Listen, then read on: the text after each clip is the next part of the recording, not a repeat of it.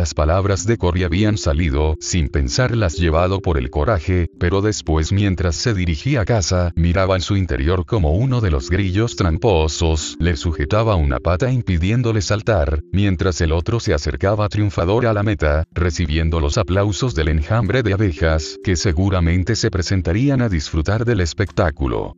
Después de permitir al hermano tomar una buena ventaja, el grillo que le había sujetado le soltaría para dejarle correr desesperadamente detrás del otro grillo negro, solo para permitir a todos verlo llegar cansado y apenado mucho tiempo después a la meta. Por la noche pensó en que la mañana siguiente subiría a la roca muy temprano para mirar por última vez el paisaje, pues una vez terminada la carrera tendría que contentarse en ver la salida del sol desde el suelo, o sobre una movediza hoja de pasto mucha distancia por debajo de esa preciada cima. Incluso las lágrimas comenzaron a aparecer deslizándose por sus mejillas sin control, y cuando llegó a su casa parecía una nube de tormenta, dejando caer gotas por todas partes. ¿Qué te sucede, Cory?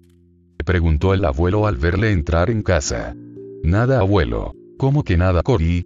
Si pareces árbol después de la tormenta tirando gotas alrededor de ti. Bueno, si pasa algo, abuelo, sucede que mañana acepté competir con unos grillos para ver quién se queda con la gran roca. ¿Y cuál es el problema? ¿Acaso ya perdiste, Cory? Pues no, pero ya me imaginé cómo sería si me vencen. Ah vaya, viste en tu mente lo que sucedería si pierdes, pero aún no compites, de manera que tus conclusiones pueden o no ser, por tanto es un desperdicio de tiempo imaginar lo negativo, en lugar de eso siéntete vencedor y mañana da tu mejor esfuerzo, de esa manera si pierdes tendrás la satisfacción de haberlo intentado con todo tu corazón. Mejor ya no voy abuelo, que se queden con la roca. Te rendirás sin intentarlo Cory, eso sucede cuando piensas en negativo, aún no pierdes, por lo menos intenta ganar. Pero ¿y si pierdo abuelo? Seré la burla de todos. Mira Cory, si mañana pierdes por lo menos, te vencerán unos grillos y no tus pensamientos. ¿Crees que pueda ganar abuelo?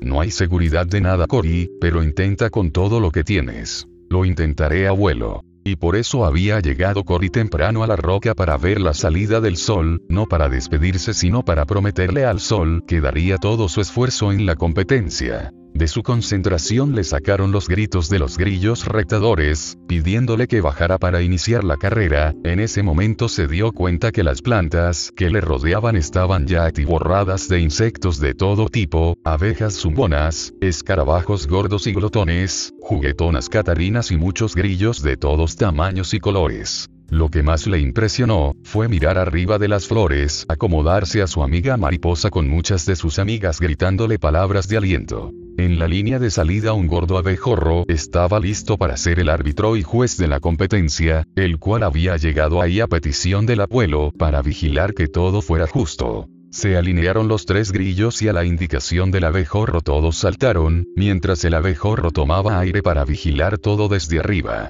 La competencia inició con los tres parejos, sin embargo después de un trecho uno de los grillos negros se quedó atrás, al parecer cayó mal en uno de sus saltos y mostraba un poco de dolor al avanzar. Cory y el retador aceleraron la marcha, sin darse cuenta de las dificultades del otro, en un salto ganaba el negro y en otro el verde, nada estaba decidido. Mientras se movían rápidamente hacia adelante Cory pensaba en su promesa al sol, de poner todo su esfuerzo en la carrera sin importar el resultado, ya no haría caso a las imaginaciones negativas de su mente que le decían, mira ese grillo no muestra cansancio mientras tú estás agotado, o ríndete de una vez para qué tanto esfuerzo, Faltaban solo unos 10 saltos cuando el cuerpo de Cory empezó a protestar, una pata le comenzó a doler, pero su contrincante no estaba mejor, ambos disminuyeron la velocidad considerablemente mientras respiraban trabajosamente. Casi caminando se acercaron a la meta, no había mucha distancia entre uno y otro, ambos daban lo mejor de sí en la competencia, el negro estaba por ganar en el último salto, pero el cansancio lo hizo resbalar en una hoja, ese segundo de titubeo fue aprovechado por Cory para cruzar la meta.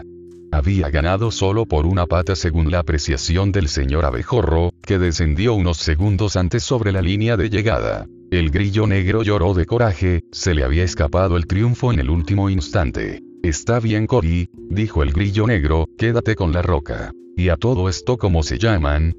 Cuestionó Cory. Yo Pedro, y el Paco, contestó el grillo negro. ¿Y qué harán ahora? Dijo Cory.